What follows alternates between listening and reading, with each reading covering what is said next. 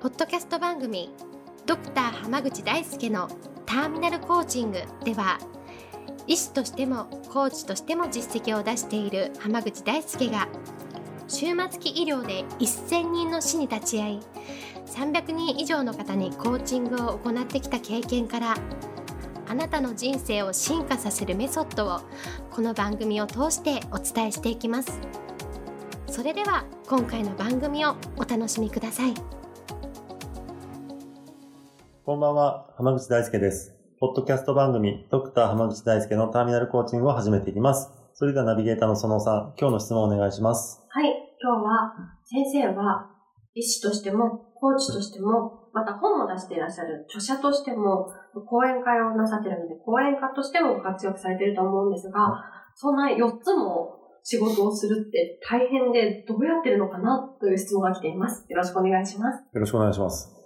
まあ、結論から言うと、はい自分がやらなくていいことを一切やらないようにしてるから時間が生まれて、いろんなことに挑戦することができるんですよ。ええはい。まあ、例えば仕事に関して言うと、まあその、私がやってもいいし、私がやらなくてもいい仕事ってあるじゃないですか。はいはい。とか、講演とかもそうだ、なんですけど、うん私がやってもいいし、別に他の人でもできる講演ってあるんですよ。ああ、それは講演の内容によって。そうです、そうです。例えば医療関係の講演なんか特にそうなんですけど、私が喋っても他の人が喋っても全然変わらないような内容だったら、別に話は回ってくることはもちろんあるんですけどうんう、んそういうの全部断ってるんですよ。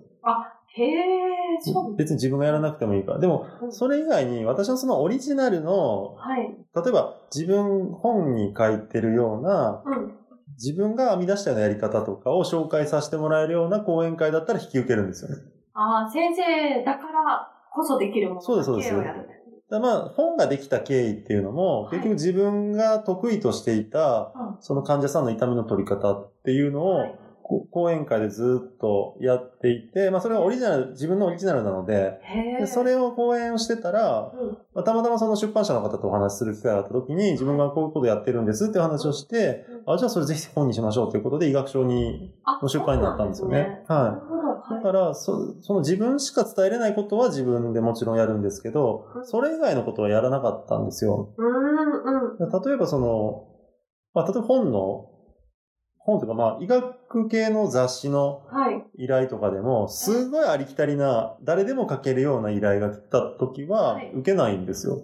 へえ。とか興味あり、こういうのありますか？って、あの、例えば、その、編集者の人とかうん、うん。に聞かれた時に、いや、それ別に僕書かなくてもいいようあな感じなんでっていう返事をするんですよへね。え、そうなんですね。はいはい逆になんか話が来た時に、こういうの書かしてほしいんですっていう話をすることもあるんですよ。あ、それは自ら。そうです、そうです。おこういうのだったらぜひちょっと自分がこういうの、そういうの得意にしてるから、うんやらせてほしいっていうこともうんあるんですよ。うん。だから、自分しかできないこととか、自分だからこそできることっていうのに、できるだけ時間を費やすうん。ためには、うんそれ以外のことをやっぱり手放していく必要があるあるんですよね。なるほどですね。あ例えば、コーチングに関しても同じで、まあ、その、コーチングを、まあ、練習してた時なんかだったら、もう本当に自分の経験とか実績を積みたかったから、もう本当に誰彼構わず、はい。コーチングに興味あるっていう人には片っ端からコーチングしてったんですけど、はい。まあ本当に一日の空き時間びっちりずっとコーチングしてるような時期もあったんですよ。ね。はい。でも今それをすると他の活動が、止まっちゃうじゃないですかできないです。らそこはもう私じゃなくてもできるような、いわゆる一般的なコーチングでできる依頼っていうのは全部お断りしていて、その私がうん作ったターミナルコーチングっていうそのオリジナルのコーチングのスキルを使った方がクライアントに対してすごくいいことが起こるっていう場合は受けるように変えたんですよね。ああ、結構もう本当にお仕事を頼まれても絞るんですね。そうですこからはい。だから、まあよくそのポッドキャストとかでも、はい。もう別に参加したくない飲み会を断るとかっていう、あはいよ言ったりするじゃないですか。はい。それも同じでう、んうん。まあだから、時間っていうのは有限なんですよ。で、それは全員に対して言えることなんですよね。私たちはその、いつ終わるかわからない、その、寿命とか人生の中に生きているから、時間ってすごい貴重なんですそよ。うですね。だったらやっぱり大事な時間っていうのを、うん。自分がやらなくてもいいもの、つまり、まあ言ったらどうでもいいはい。ことに対して使うのはすごくもったいないと思います。そうですね。それだったら自分だからできること、もしくは自分がここにかけてやっていきたいと思うことに対して全力投球する方が絶対にいいんですよ。うなるほどですね。なんか例えば、その自分がこれだっていうものをうん見つからない人とかって逆にいらしたら、そういう時はどうやって選んでいけばいいんですか？その時はね、うんとにかく何かやってみることなんです。まず。そうなんですあの、はいうまくやりたいことを見つけられない人っていうのは何もしないんですよ。どれがいいんだろうかっていうのを選ん、選びに選んだ結果何もしてないんですよね。なるほどですね。例えば僕なんかだったら、その、まあ今、この 4, 4つの種類のお仕事やらせていただいているのは、はい。最初は普通に医者として働いてたんですよ。そうですよね。医者として普通に、まあ、いいわゆる、うん。いわゆる一般的なお医者さんっていう働き方をしていて、その中でたまたま回ってきた面白い仕事が、うん。その医療従事者を動かして、はい。こ病院全体として結果を作っていくっていうような仕事があったんですよね。そこでコーチングを学んだらそれがもっと上手くなるだろうと思ってやってったら、コーチングがかなり、うん。まあ、ハマって面白かったっていうのもあるし、そのクライアントがどんどん成果が出たっていうのもあってう、んその後も続けることになったんですよね。じゃあ、それこそその時はこう、プラスプラスにしていったら気づけばそうそう。です。とにかく目の前にあって、やってた、この一生懸命やってたら、なんか仕事になったっていう感じだし、で医療系の講演もその自分が、うん。その自分の専門分野の終末期医療の話を、割といろんな人に質問されることが多かったんで、毎回そのマンツーマンで答えてたやつをあ、、はい。こんだけ聞かれるんだったら講演会にして一一気に人に来てもらった方が。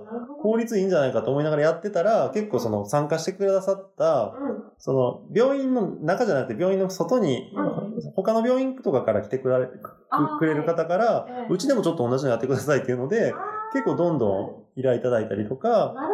っていうのでどんどんこう、回件数が増えていったっていう感じなんですよ。なるほど。じゃあ、それこそ一旦はこう、どんどんどんどんお仕事が増えていって、いろんなものをこう目の前に来たものに対して一生懸命こうやって増えてった先で、は実際こう増えすぎちゃったりとかした時に、こうしっかりとこう自分だからこそできるものにフォーカスしていって絞っていくみたいな例えばやっぱその時でも講演会なんか特にそうなんですけど、自分が大して使ったことないような薬の、うんうん。その、使い方とか、はいあの、こう、その一般的な話っていうのをしてくれっていう依頼とかは全部断ったんですよ。その、確かに目の前に来た仕事ではあるんですけど、それはちょっと僕が喋るのは、あの、正当性がないからやめときますっていうので断ったりしたから、その自分の行きたい方向性と合致するものが目の前に来たら絶対にキャッチしに行くっていうこそうと。ですね。そうじゃないのにやってると、やっぱりなんか自分の中で、なんていうのかな。その、変な感じが出てくると思うんですよね。なんか、うんこれ本当やりたいことなんだろうかっていうのが。なるほどですね。そうならないようにするのが一番大事だから、だからやりたいことが見つからないんだったら、とにかく目の前に来たチャンスをももちろん取りに行ったらいいんです。うん。でも、やってる中でこれだっていうのが見つかってきたら、もうそこに全力で投球していくべきなんですよね。なるほど。ありがとうございます。はい。では今日はこれで終わります。ありがとうございました。ありがとうございました。本日の番組はいかがでしたか？番組ではドクター濱口大輔に聞いてみたいことを募集しています。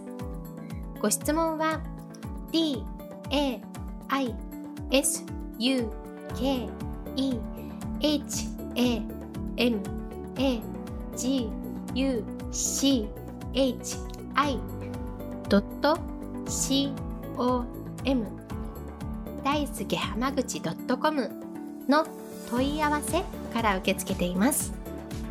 またこのオフィシャルウェブサイトでは無料メルマガやブログを配信中です。次回も楽しみにお待ちください。